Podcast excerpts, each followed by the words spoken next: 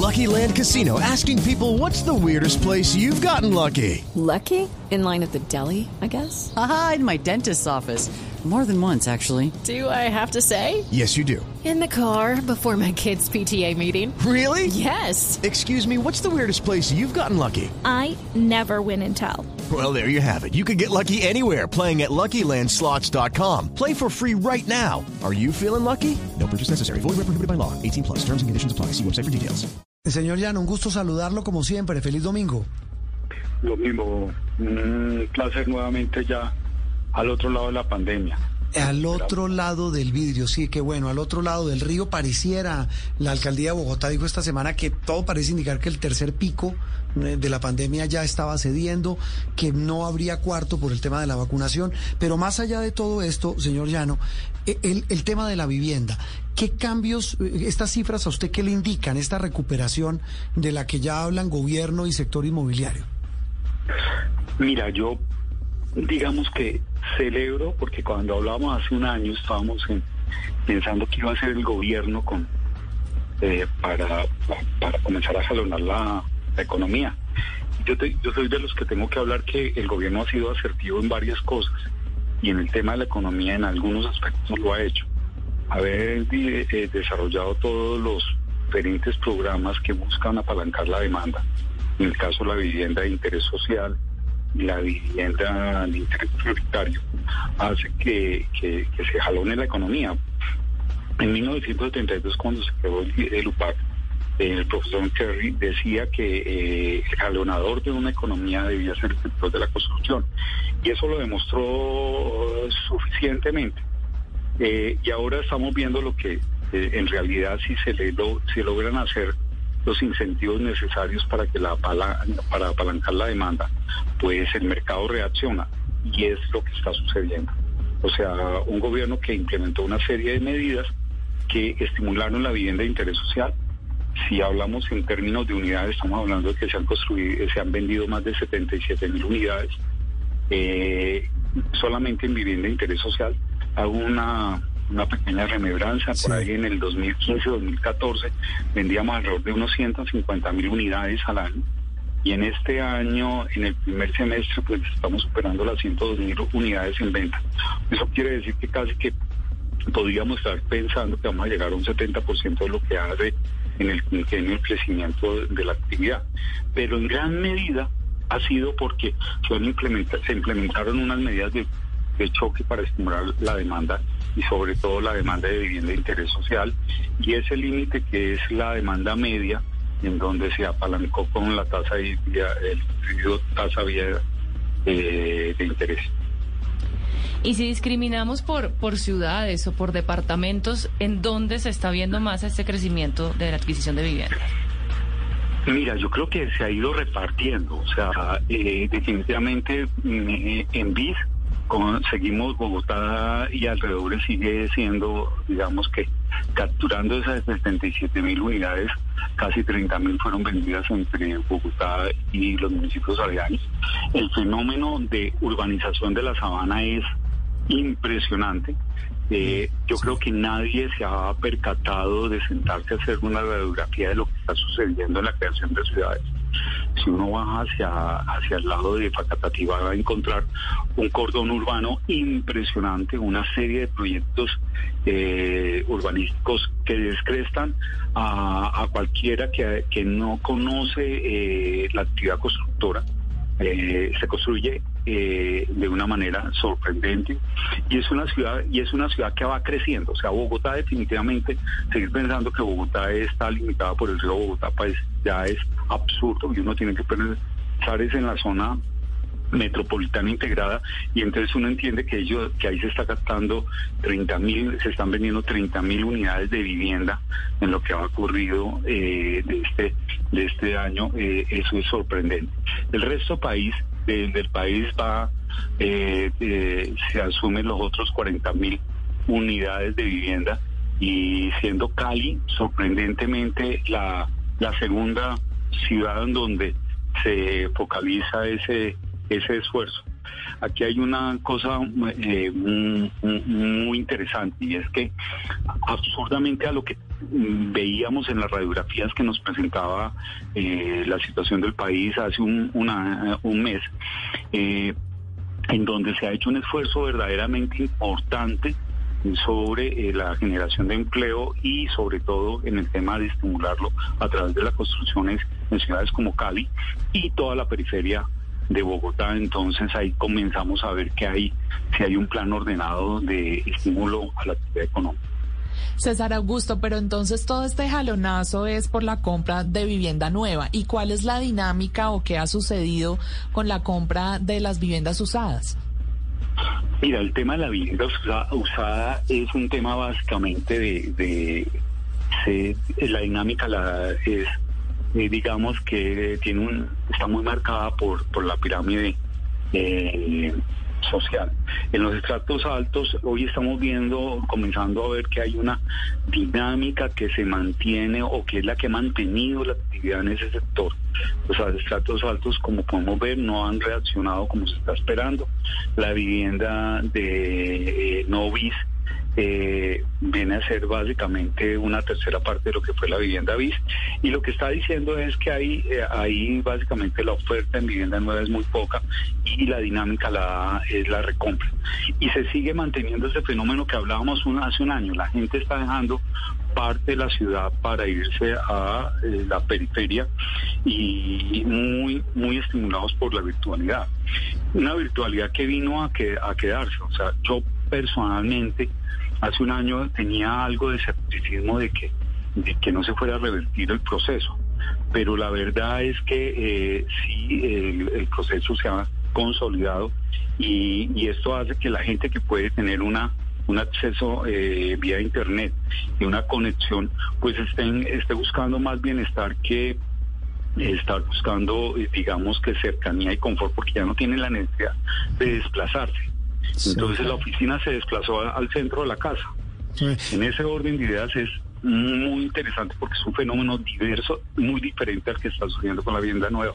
Mm, Y el otro es el que mencionábamos al comienzo, que creo, eh, César, que lo hablamos la vez pasada, en estos cambios de hábito de consumo de vivienda, es que, mm, repito, me decía un, un- un responsable gerente de una de las grandes constructoras del país, que, que ya no es tan negocio eh, la compra de vivienda o, o hacer vivienda grande, que la gente busca cada vez vivienda más pequeña. ¿Eso también a qué se puede deber?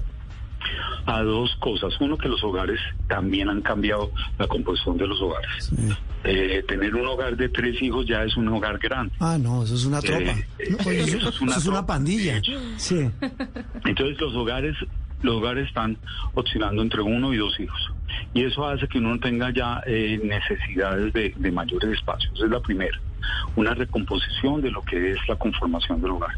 Pero el otro es que estamos siendo mucho más, eh, buscando más que eh, los hogares pequeños están localizando en los o los apartamentos o las unidades pequeñas están localizando en unidades en sectores perdón donde tienen un eh, por necesidad que desplazarse la gente. Sí. O sea, eh, digamos que las universidades van a seguir eh, yendo a los centros educativos.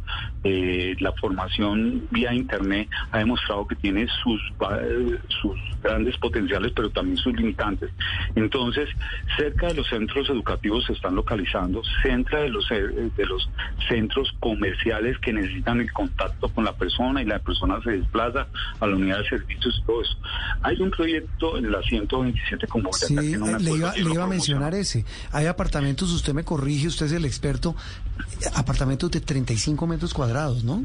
Una cajita. Sí, por- son una cajita, pero exactamente la cajita es para una persona. Es que como sea recom- hay una recomposición de lo que es la familia, el hogar. Sí. Hoy la familia normalmente es un- una persona soltera y un perro. Entonces eh, estamos viendo ya conjuntos con guardería para niños y para perros. Entonces, esas personas pues no necesitan sino 35 metros cuadrados, que es suficiente Sí. para que pueda vivir.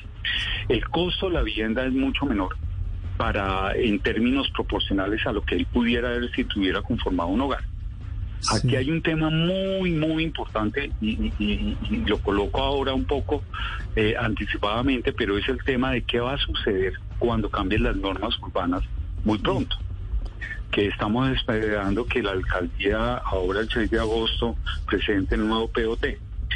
Eso es muy interesante, ¿por qué? Porque eso, esos, esas normas hacen que la gente retorne o la gente se vaya. Sí. Y vivir dentro de la ciudad es costoso. Hay otra cosa que he escuchado con, con vehemencia en estos días, que eh, después de los paros, la gente quedó absolutamente mortificada en tener que vivir en la ciudad, porque en la ciudad se atrapaban. Eh, a- hace poquito me, eh, me topé con una señora que me, me pedía que hablara con alguien para que le explicara que eh, no los eh, en los conjuntos era muy difícil que la seguridad se fuera a debilitar. Hay una serie, un- hay una paranoia y ese es el uno de los regalos que nos dejó este fenómeno social. Eh, y es que la gente está asustada en vivir en la- eh, en- en- dentro de la ciudad.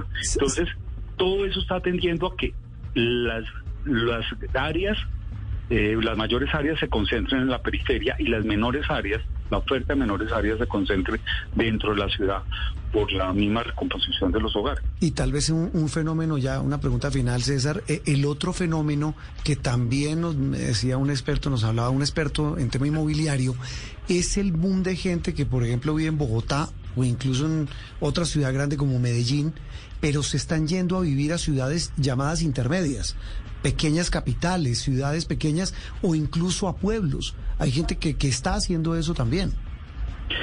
Mira, el fin de semana pasado eh, estuve estuve con un, con un arquitecto recorriendo unos predios y eh, me sorprendió porque no había tenido la oportunidad de salir fuera por la carretera del norte.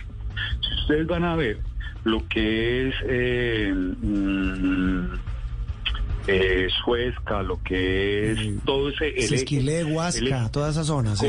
toda esa zona vas a ver proyectos inmobiliarios sobre la carretera central del norte impresionante de vivienda. O sea, la gente se está desplazando a vivir a, a, a todas estas zonas. ¿Por qué? Porque es mucho más barato. O sea, entre otras cosas, ahí llega el campesino sin necesidad que, de ir hasta, hasta la central de abastos, sino que llega y ahí pueden conseguir todos los productos agrícolas. O sea, vivir es mucho más barato, el- los servicios públicos son más baratos, todo. Yo le pregunté a alguien, eh, ¿usted por qué vive acá? Me dijo, mire, yo vivo mm, acá porque es que ya con el internet no me tengo que ir. Y aquí vivo el servicio, yo pago estrato 2. Se gasta eh, la mitad de lo que se gasta en Bogotá, por ejemplo. Es que ese es el lío, ¿no? Sí. Hizo las cuentas. Mm. Además, los colegios son mucho más baratos. O sea, la, la oportunidad de educación para los hijos es más barata. Eh, hay una red impresionante de- de- del tema de salud. Uno por, eh, comienza a ver que el tema de salud se ha ido consolidando con una red de, que ofrece servicios y que ya no me hace necesario que yo tenga que vivir en Bogotá. Entonces, sobre todo la clase media, los estratos medios se han ido desplazando en busca de mejores estructuras eh, de costos para, para, para, para la gente. Y el que se ha desplazado a áreas grandes es que está buscando necesariamente bienestar. O sea, la gente lo que le dejó la pandemia es la necesidad de tener espacio a las familias grandes.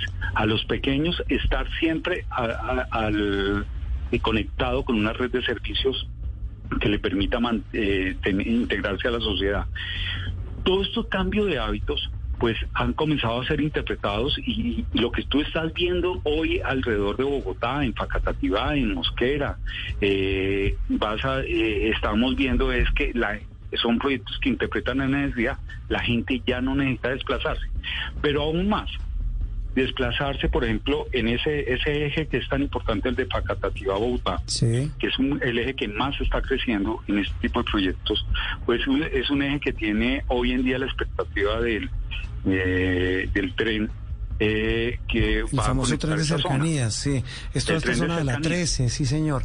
Sí, es- es- son cambios, digamos, de entorno que definen a dónde se va uno a vivir por X o Y factores que terminan, de- determinan definiendo eh, los sitios, los costos, el tamaño y todo eso termina cambiando un mercado inmobiliario que pues a la larga es el mercado que refleja eh, eh, lo que somos como sociedad en buena medida. Pues César, gracias como siempre, un abrazo y, y seguimos No, no, en no. contacto. Con el mayor gusto. Hasta luego. que César. Augusto Llano fue presidente de Fedeloncas, que es el gremio que, que agrupa a los, a los que tiene que ver con este tema inmobiliario, pero eso está pasando, está cambiando radicalmente en medio de este boom la manera como vivimos en las grandes ciudades del país. It is Ryan here, and I have a question for you. What do you do when you win? Like, are you a fist pumper? A woohooer, a hand clapper, a high fiver. I kind of like the high five, but if you want to hone in on those winning moves, check out Chumba Casino. At chumbacasino.com, choose from hundreds of social casino style games for your chance to redeem serious cash prizes. There are new game releases weekly, plus free daily bonuses. So don't wait. Start having the most fun ever at chumbacasino.com. No purchase necessary. Group. Void were prohibited by law. See terms and conditions. 18 plus.